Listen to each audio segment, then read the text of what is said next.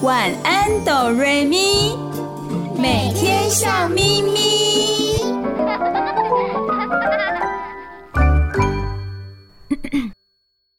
准备好了吗？我们要开始喽！预备备，开始。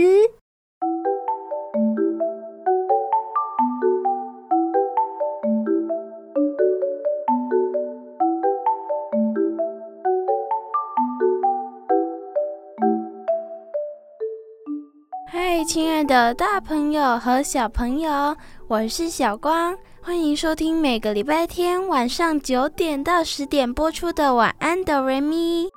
大家好，我是小雪。我们的节目在 FM 九九点五 New Radio 云端新广播电台。嗨，亲爱的大朋友、小朋友，我是小雨，欢迎你们一起收听今天的《晚安哆瑞咪》。今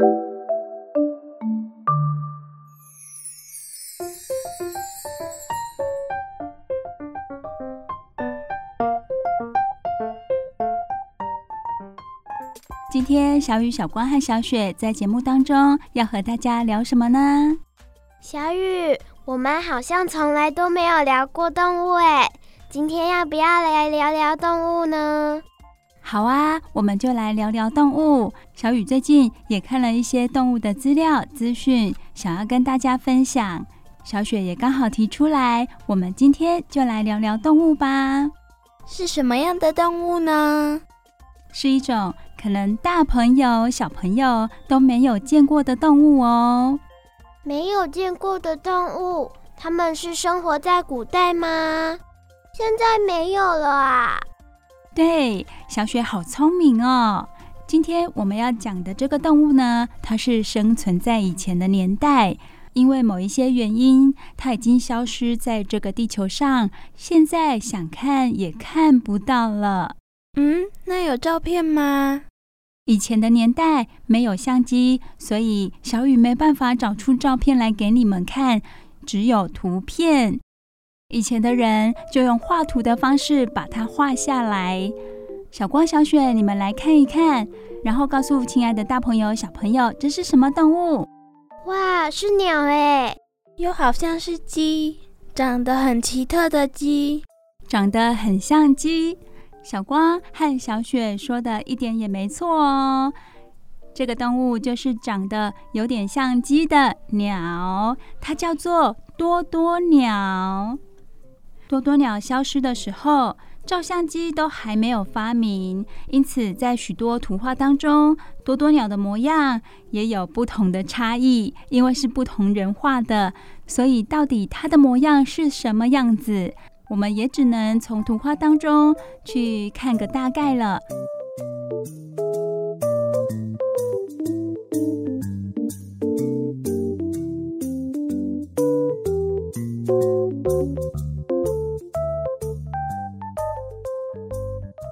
我们现在就来告诉大朋友、小朋友有关于多多鸟的事情哦。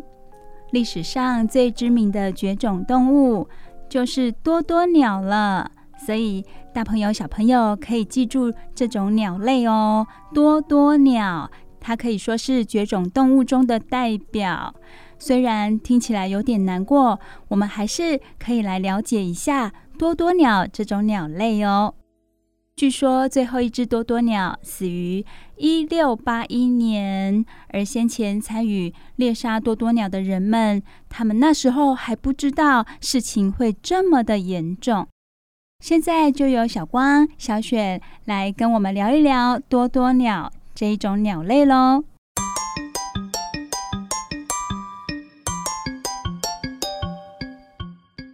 多多鸟是一种大型鸟类，大小和火鸡差不多，身体又圆又臃肿。它的体重有二十五公斤，偏偏配上一对又小又短的翅膀。根本飞不起来。我来看看，哈哈，好可爱，好小的翅膀哦。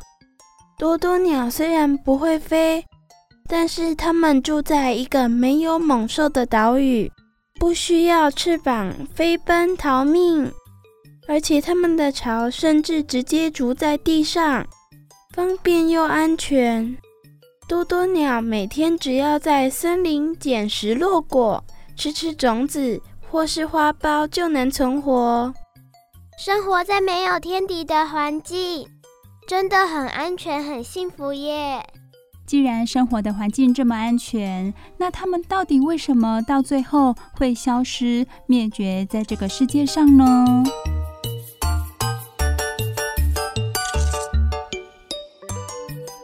在十六世纪的时候，多多鸟平静的生活有了转变。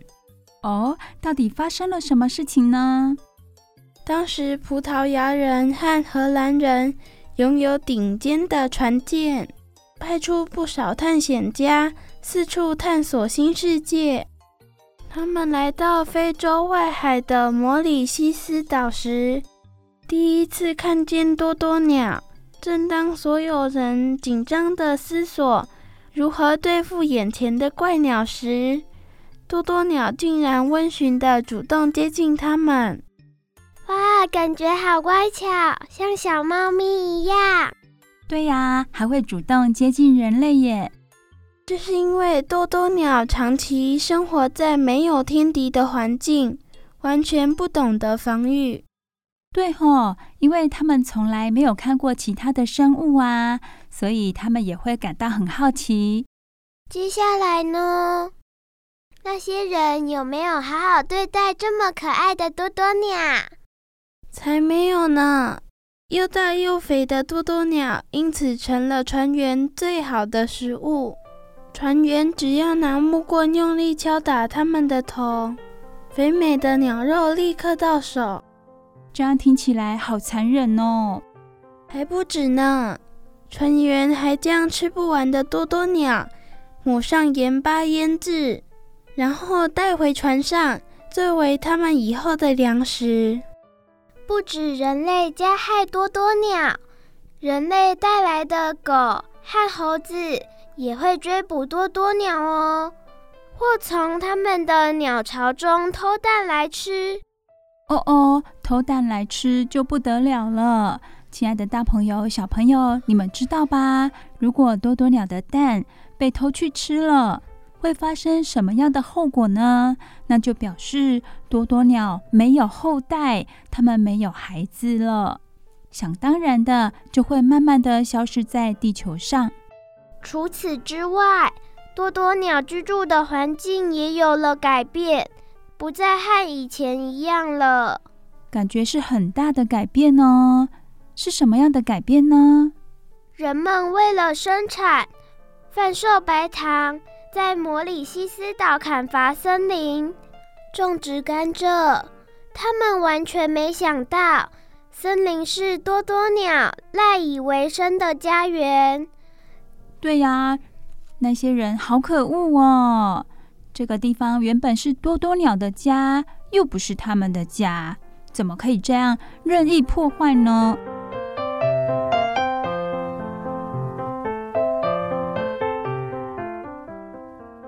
遭到大量的捕捉，加上家园被破坏，多多鸟的下一代根本没机会长大呀，数量急速减少。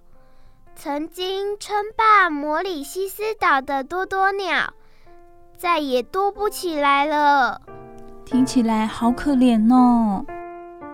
多多鸟最后一次出现是在一六八一年，从此以后再也没有人见过多多鸟就这样从地球上消失，一只不剩了。真的是很可惜的一种生物哦。为什么我们把多多鸟视为是绝种动物的代表呢？因为这是人类第一次见证到某种动物的灭绝，人类亲眼看到的，而且是人类自己所作所为造成的。那么，我们人类有没有因此对环境保护有了觉醒呢？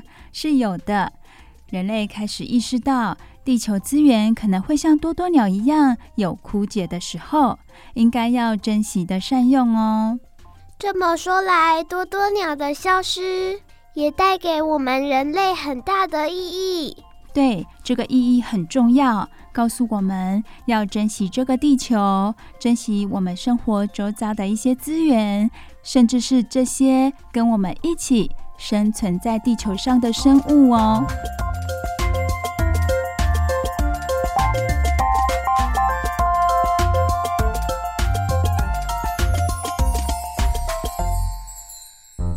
小雨想补充的就是，多多鸟和某一种树息息相关。这个树叫做大卡树，大小的大，卡片的卡，大卡树。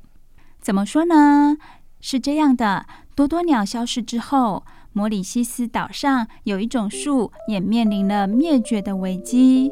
整座岛上只剩下十多棵，而且树龄很老，高达三百岁的树哦。有科学家推论，这个状况跟多多鸟的消失有密切的关系。这种植物叫做大卡树，它的果实很大很大，它的形状长得有点像桃子，里面有个很硬的种子。多多鸟吃下果实之后，种子会随着粪便排出来，只有经过多多鸟排出的大卡树种子才能发芽长大。那么多多鸟消失之后，这个大卡树也就跟着灭绝，是因为这样的关系。所以科学家会这么认为，因为多多鸟的消失而影响了大卡树的繁衍。当老树也跟着死去之后，由于新一代的树木无法及时的来递补啊，数量因此下降，最后也跟着灭绝了。哦，我知道了。生物跟植物也是息息相关的。没错，小雪很聪明哦。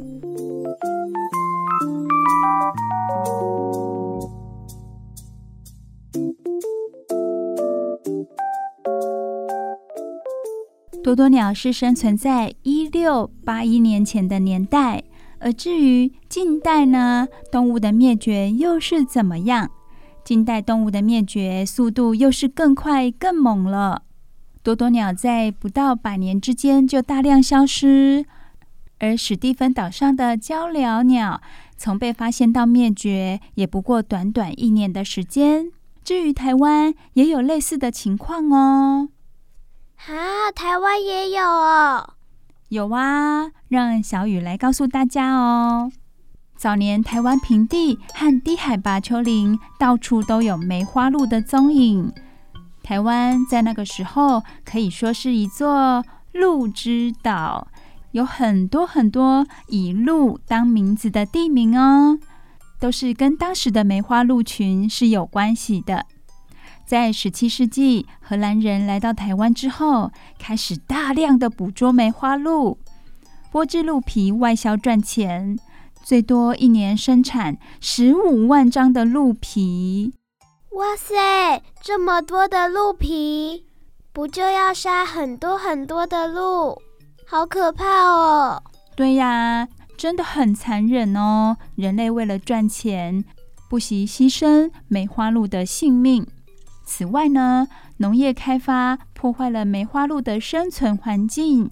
大朋友、小朋友，你们有没有觉得梅花鹿的状况跟多多鸟的状况有点类似，对吧？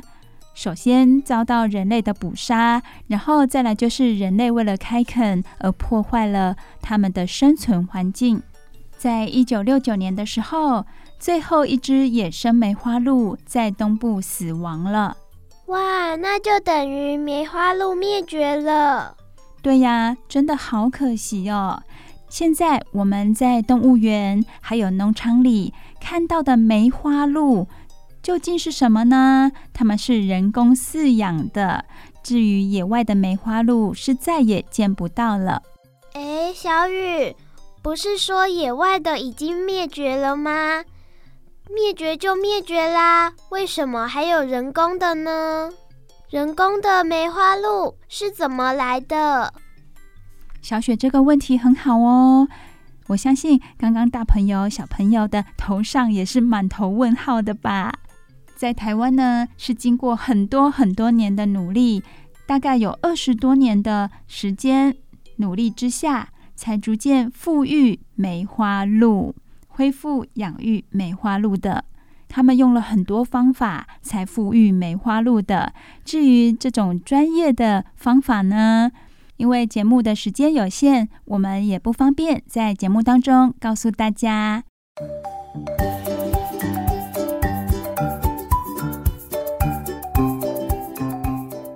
亲爱的大朋友、小朋友，今天在晚安哆瑞咪的节目当中，小光、小雪和小雨跟大家分享了有关于多多鸟以及梅花鹿它们的故事。尤其是多多鸟，名字听起来很可爱，长相也蛮可爱的。只可惜它们很早就消失在地球上了，不然我们本来是可以看到的。地球上也有很多很多。渐渐在灭绝的生物，所以保护生物要加快脚步。有很多国家已经在积极的努力喽。那么，我们大朋友、小朋友也可以做一些努力的，像是不购买也不食用野生动物、植物，不食用濒临灭绝的海鲜。减少塑胶制品的使用，有听到吧？塑胶制品也会造成生物的灭绝哦，所以我们要减少塑胶制品的使用。再来，支持无毒或有机的农业，有机的方式种植或使用低剂量的农药，就不会危害土地和农地附近的动植物了。最后，使用对环境友善的清洁剂。因为许多清洁剂流入河流之后，会造成水中生物的畸形，或者是伤害生殖系统。以上这些都是我们大朋友、小朋友在生活当中都可以去做到的，来保护这些跟我们一样生存在地球上的生物。好喽，听完了今天的分享，小雨也准备好要说好听的故事给大朋友、小朋友听了。你收听的节目是每个礼拜天晚上九点到十点播出的《晚安，哆瑞咪》。你收听的电台是 FM 九九点五 New Radio 云端新广播电台。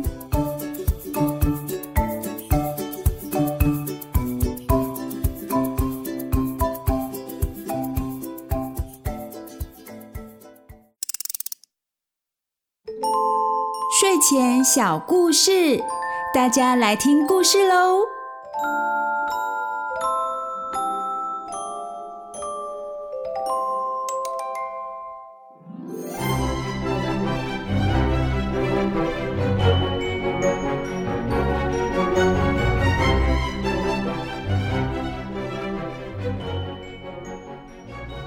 嗨，亲爱的大朋友、小朋友，我是小雨。欢迎收听每个礼拜天晚上九点到十点播出的《晚安，哆瑞咪》。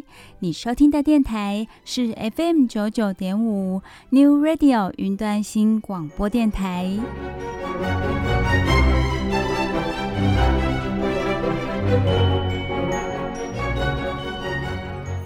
亲爱的，大朋友、小朋友，在生活当中，我们每天都会固定做一些事情。固定的生活作息，我们通常都不加思索，动手去做就好了。但是有时候，我们也会遇到有一些事情，需要我们谨慎的去思考，再做决定。谨慎思考什么呢？思考我们有没有那个时间去做那件事，它会不会花掉我们许多精神、体力或者金钱？然后我们有没有能力去做好这件事情？接下来就是事情的后果，它会是怎么样的？尤其是事情的后果，如果我们没有把握，事情的后果是好的，我们就尽量不要去做喽。或者是想想其他的办法，也可以请别人来帮帮忙，都是不错的。小雨今天要分享的故事，就是要告诉小朋友和大朋友。先想想事情的后果，再去做决定。做好一个决定是多么的重要。今天的故事名字叫做《魔法师的徒弟》，现在就让我们一起来听喽。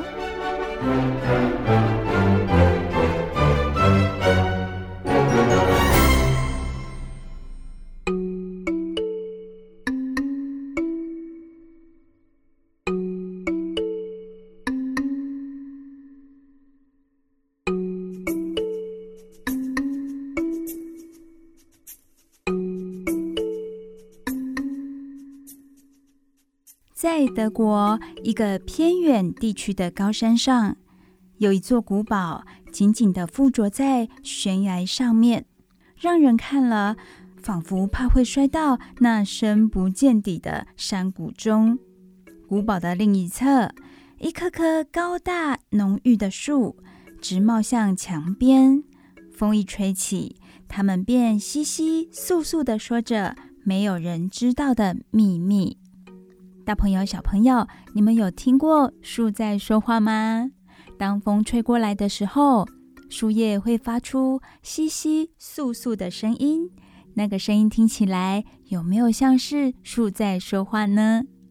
那么，到底这个古堡有什么样的秘密呢？我们现在继续看下去哦。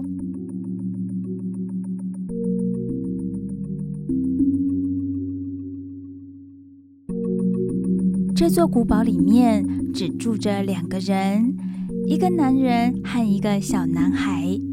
这个男人是个精通法术的老魔法师，而小男孩是他的徒弟。魔法师几乎整天都待在古堡的大厅里，那里有一张张的长台，台子上放着各种奇奇怪怪的瓶瓶罐罐。干锅啦、蒸馏器等等，旁边还有银盘和大把大把神奇的药草，有野生蒜、直顶花、金丝桃和爱属植物等等。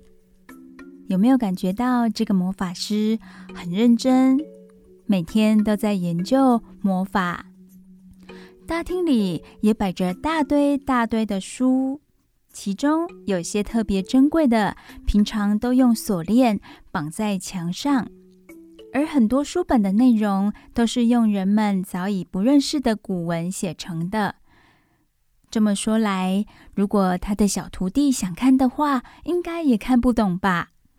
除此之外，大厅的墙上悬挂着一面生锈了的、照不出东西的大镜子，窗口上，摆放着一个太阳系仪和一个星盘，屋顶的琼楼里还住着一只鳄鱼，是真的鳄鱼哦，它就住在屋顶。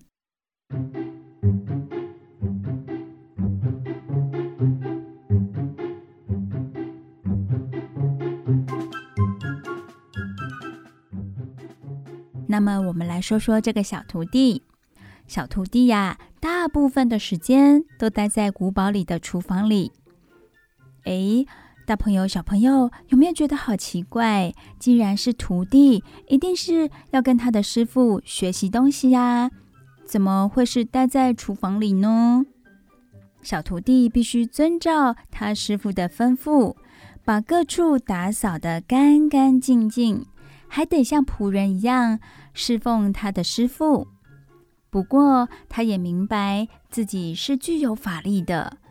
哦，小徒弟本身他是有法力的哦，这就是当初他师父挑他做徒弟的原因吧。他很想试试看自己的法力，但是除了一些再简单不过的咒语和法术之外，他师父却什么都不准他试，也都不教他。他的师傅，也就是魔法师，经常这样对他说：“你得经过很多年、很多年，甚至比大部分人的一生还要久的学习，才能称得上是魔法师。”哇，这听起来时间要很久很久诶。那么，小徒弟要当上魔法师的梦想，到底能不能实现呢？他自己也不知道。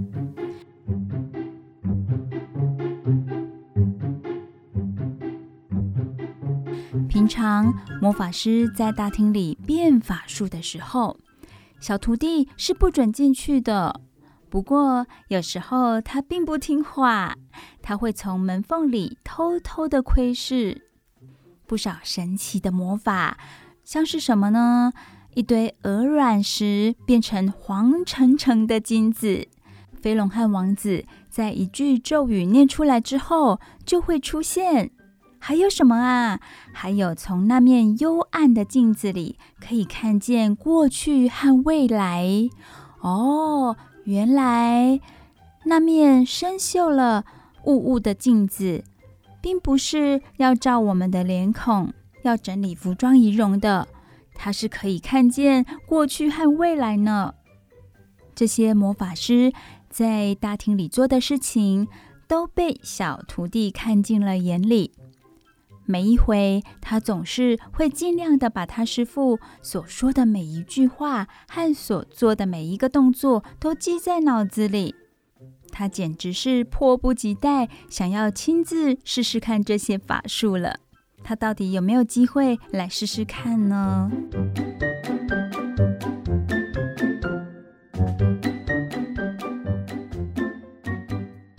虽然如此，时间还是和平常没有两样的，一天一天的过去了。魔法师总是待在大厅里，而小徒弟则在厨房里生着闷气。终于有一天晚上，魔法师把小徒弟叫过来，跟他说：“今天晚上我要出去观测星象，今晚行星就会合在一起。”这是非常罕见的现象啊！精通法术的人可以由此看出不少未来。我不在的时候，你把那个最大的锅子装满水烧开。我一回来就立刻需要用到大量的热水啊！小徒弟听到他师傅的这番话，忍不住叹息：为什么呢？他为什么要叹气呢？因为供给这座古堡用水的那条河在哪里呀？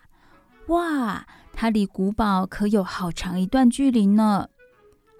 小徒弟已经辛苦工作了一整天，现在他又得辛苦工作大半个晚上了，要把那个几乎不曾用过的特大号锅子灌满水，得走下河边不少趟啊。而他压根儿就不想挑着那么多担重得要命的水爬坡。哦，原来挑水不仅要到很远的地方挑起水来，还要走一段长长的楼梯才能爬上古堡呢。这听起来是不是很累呢？这感觉好累哦。如果大朋友、小朋友是你必须要做这些事情的话，你愿意做吗？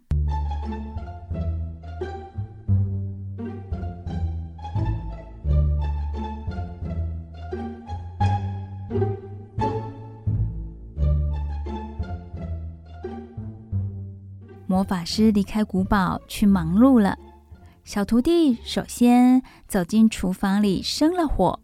确定一下古堡里不缺柴火之后，他就把起重器转出来，费了九牛二虎之力，才把大锅子吊了上去。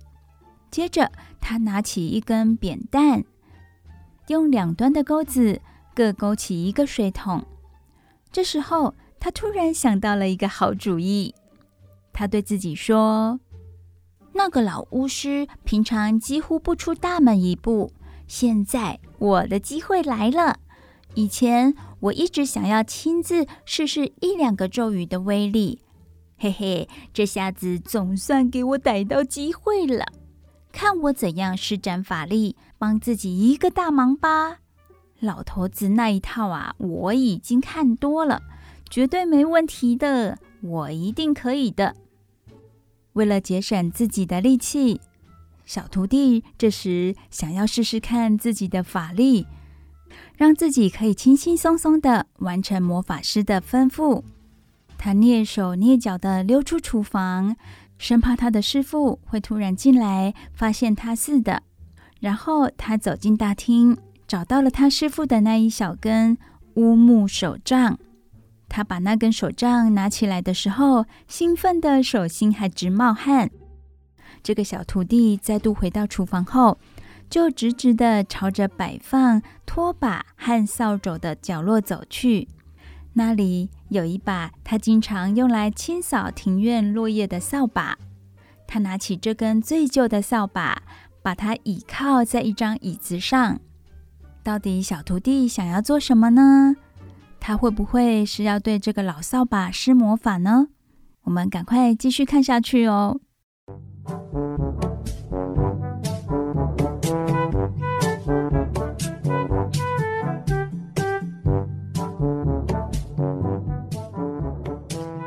突然，小徒弟说：“听着，老扫把，你在这里也工作了好长一段时间了，现在你要听我的命令哦。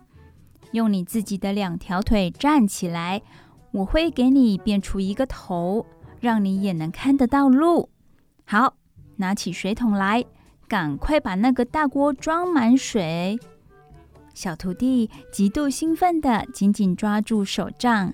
在空中比划了几个神秘的动作，嘴里一边念念有词地说出法术的咒语：“老扫把，老扫把，站起来，快快走，走到小河的那一头，把那个大锅装满水。这是我的命令，你得听随。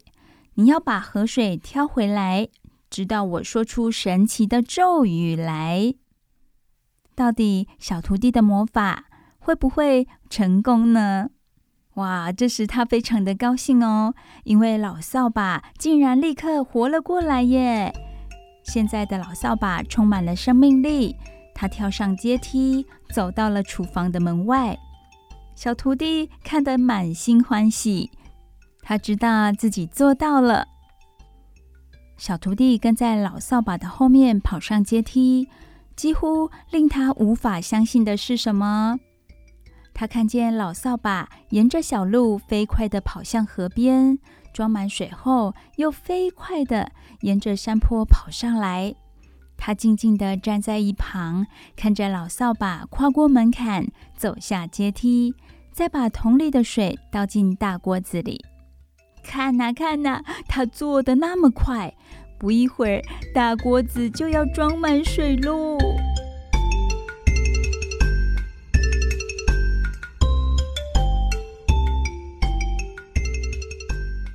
小徒弟继续看着老扫把，辛勤工作了好一阵子。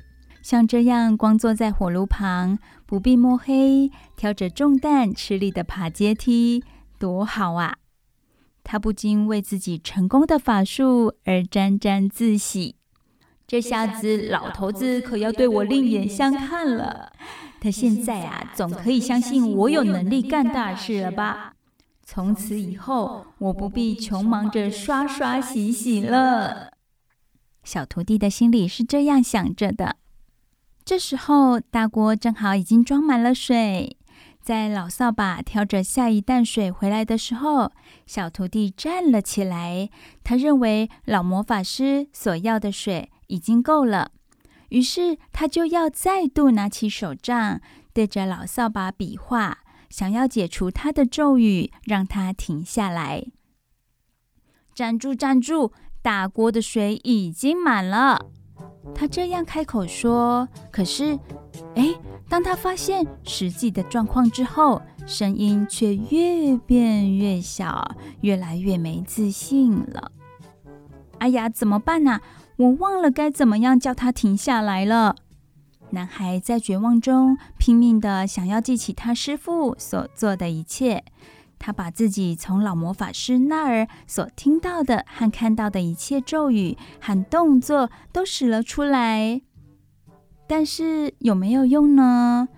没有用，没有任何方法可以让老扫把停下来。亲爱的大朋友、小朋友，说到这里，小徒弟想尽了办法，可是老扫把还是停不下来，继续继续的挑着水倒到大锅子里，这该怎么办呢？我们可以想见它的后果了吧？有可能房子会淹水啊！该怎么办？该怎么办？大朋友、小朋友，现在有点紧张，是吗？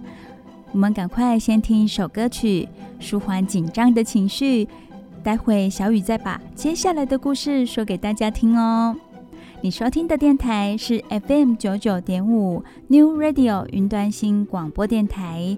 你收听的节目是每个礼拜天晚上九点到十点播出的《晚安，哆瑞咪》。我们听歌喽。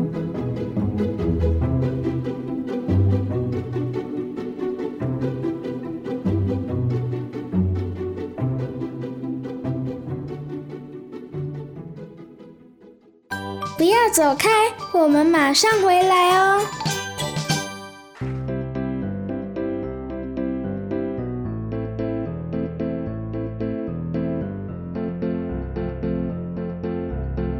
大家好，我是小雪。我最喜欢开开心心的，所以我也要带给大家开开心心。大家一起听小雪讲笑话，Let's go！有一个人的电脑坏了，他就想要打电话去跟客服抱怨。他打定主意后，决定打电话给客服：“你们的电脑怎么那么烂？只有白痴才会买你们的电脑。”客服人员说：“给你带来不便，我们觉得很抱歉，但也请您不要这样批评自己。”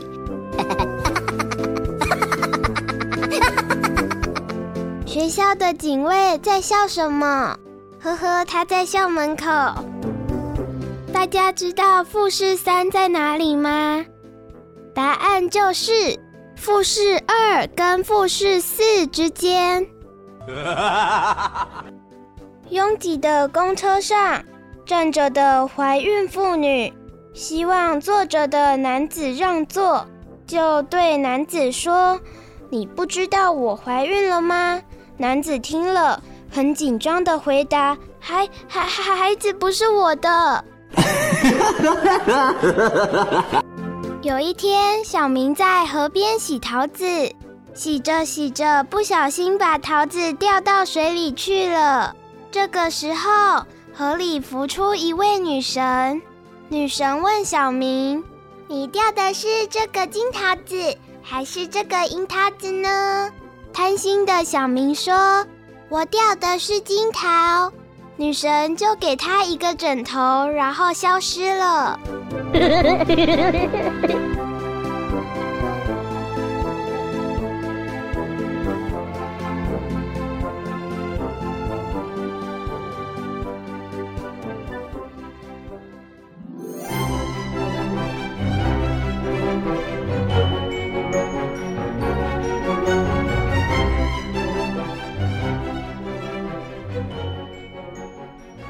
亲爱的大朋友、小朋友，我是小雨，欢迎回来！晚安，哆瑞咪。这里是 FM 九九点五 New Radio 云端新广播电台。小雨要继续说接下来的故事给大朋友、小朋友听。今天的故事名字叫做《魔法师的徒弟》。刚刚我们说到哪里？大朋友、小朋友还记得吗？刚刚我们说到魔法师。这天晚上，他有事情要出去忙了。他交代小徒弟要把一个大锅子装满水。小徒弟已经忙了一整天，身体疲惫不堪。他在魔法师离开之后，自己起心动念，想要试试看自己能不能够使用魔法来减轻自己工作的负担。于是，他对一只老扫把施咒语，命令老扫把。去远远的河边，把河水挑来，倒在大锅子里。他真的做到了耶，很厉害哟！大锅子的水满了，他想要老扫把停下来，不过他用尽了所有他记得的咒语，就是没办法让老扫把停下来。老扫把依旧把水挑来，倒在大锅子里，不断不断的，眼看古堡里。就要淹水了，惨了惨了！接下来故事又是怎么样的发展呢？小雨现在说给大家听。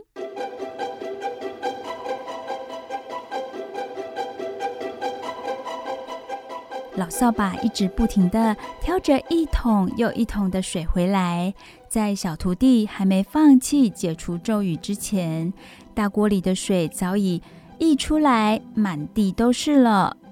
他用尽所有的法子，老扫把还是没有停下脚步。于是他干脆就趁着老扫把挑着水回来的时候，紧紧抓住他的把柄，用力的抓着。结果啊，那个他用法术变出来的头，生气的回头瞪了他一眼。哎，哦，小雨想，那眼神应该很可怕吧？没错，小徒弟呢，他吓了一跳，手就松开了，往后踉跄的退了一步。他心里真的是害怕极了。后来他注意到地上的水已经漫到通往大厅的门下。他小心翼翼地打开那扇门，在大厅仅有的一支火把照耀之下，他非常吃惊地发现：哇哦，那个水流啊，已经汩汩地涌向大厅了！天哪，天哪，哦，天哪！要是这些水流进大厅，把师傅的东西弄坏，如果他只是把我永远赶出这里，那就是幸运了。哦，你这只该死的扫把，为什么不听我的话呢？扫把站住！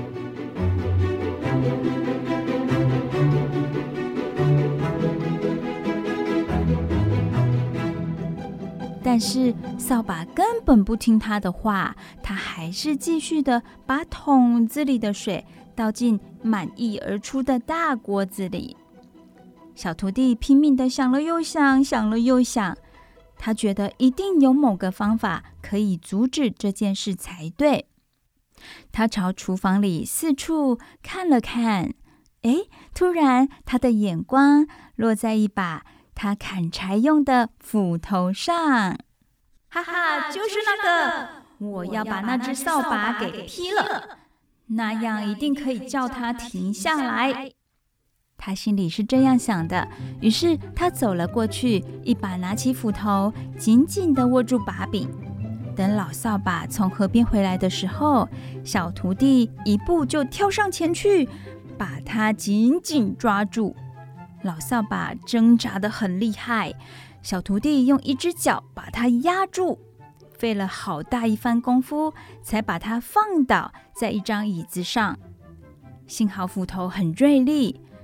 小徒弟没费什么劲，就把它劈成两半了。耶，万岁！小徒弟看见那两块木头倒进水潭里，不禁高声欢呼：“终于成功了！现在啊，我可以喘口气啦。”但是让他大惊失色的是什么呢？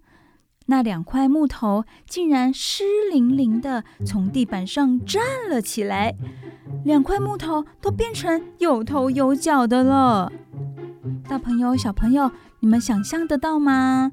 本来只有一只老扫把在那里挑水，现在变成两只老扫把了。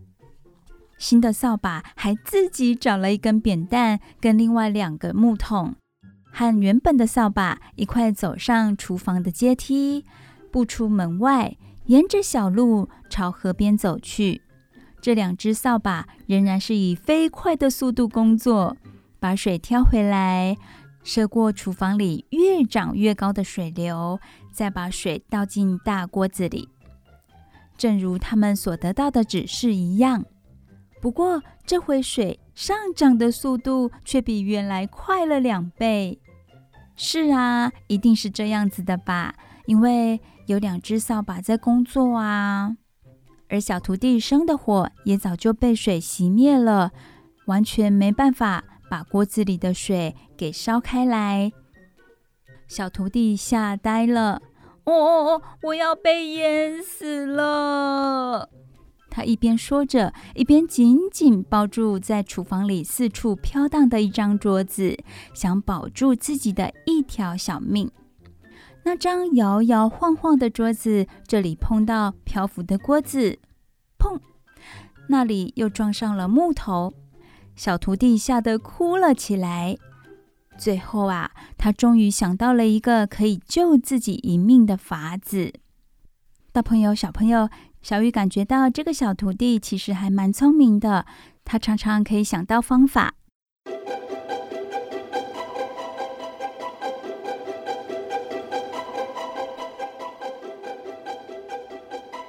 救命啊！救命啊！小徒弟使尽所有的力气，大声的叫：“救命啊！师傅，快回来救我啊！”使他松了一口气的是，哎，老魔法师果然出现在门口了，表情严厉的看着到处乱糟糟的一片汪洋。求求你，师傅，我闯了大祸了！我施了一道咒语在老扫把的身上，叫他替我做你所吩咐的事，可是我没办法叫他停下来呀。小徒弟已经不再担心自己所惹的麻烦了。现在，哪怕是天大的事，都比这些要命的水好啊！魔法师看了看那两只挑着四桶水走过他身旁的扫把，接着便弯下身捡起从他身边漂流而过的乌木手杖。他甩了甩手杖上的水，横举出去。立刻就有一阵风从门外呼呼的吹了进来，把他的长袍吹得高高的。然后他又用手在空中画了个大圈，嘴里念着：“够了，够了，老扫把，老扫把，回到你的角落里去吧。”说完，那两瓣木头马上就合而为一，把小徒弟看得目瞪口呆。接着，嘎的一声，扫把突然站回它原来的角落里，洪水也消失了，只留下装满热水的大锅，还一堆熊熊的大火。厨房也恢复了平时的干爽，真是谢天谢地！小徒弟从桌子上跳了下来，跟我来！哇，魔法师生气喽！他拿起扫把，步向大厅。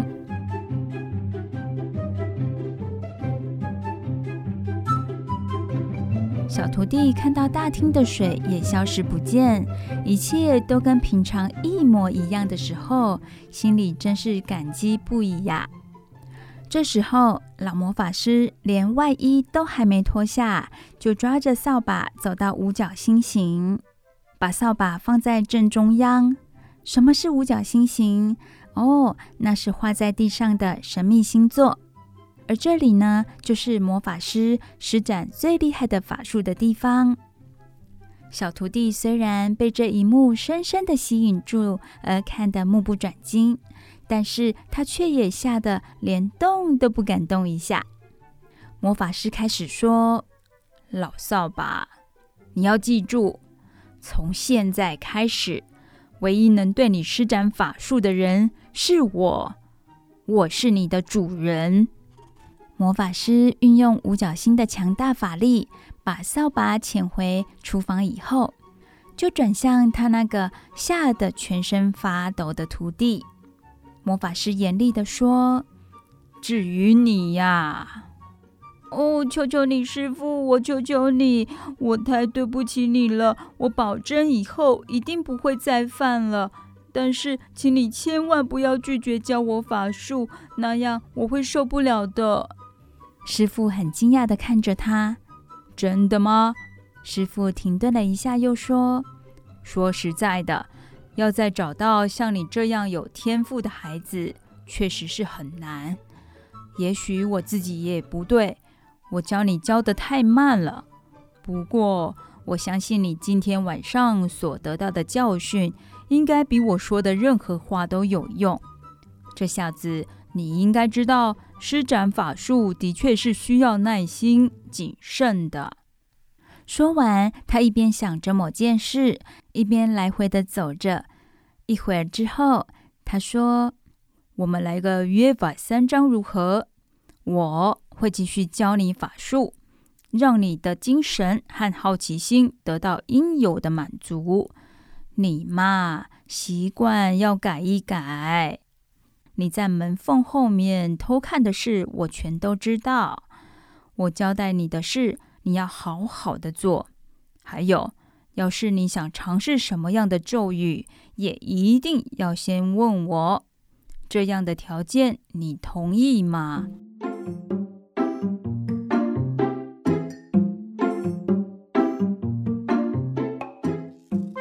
小徒弟听了，简直不敢相信自己的耳朵。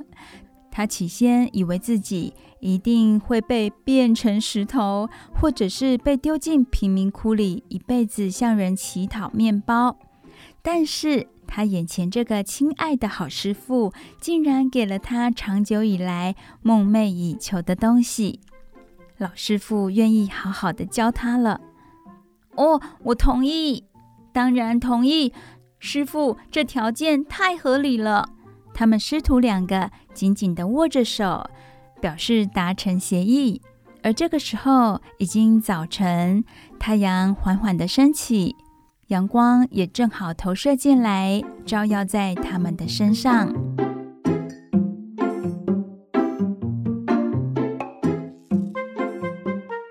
亲爱的大朋友、小朋友。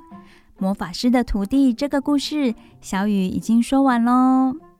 小徒弟在没有魔法师的允许之下，使用了魔法，变得一发不可收拾。最后还是要依靠他师父的魔法来解决所有的问题。在我们决定要做什么事情之前，我们要想一想，我们有没有这个把握、这个能力去做哦。今天的故事，希望大朋友、小朋友都会喜欢。每个礼拜天晚安哆瑞咪的节目当中，小雨都会分享好听的故事给大朋友、小朋友听。你收听的电台是 FM 九九点五 New Radio 云端新广播电台。听完故事，我们休息一下喽。不要走开，我们马上回来哦。你知道我我我我我爱谁？想带你飞飞飞飞飞上天，这一首啦啦啦啦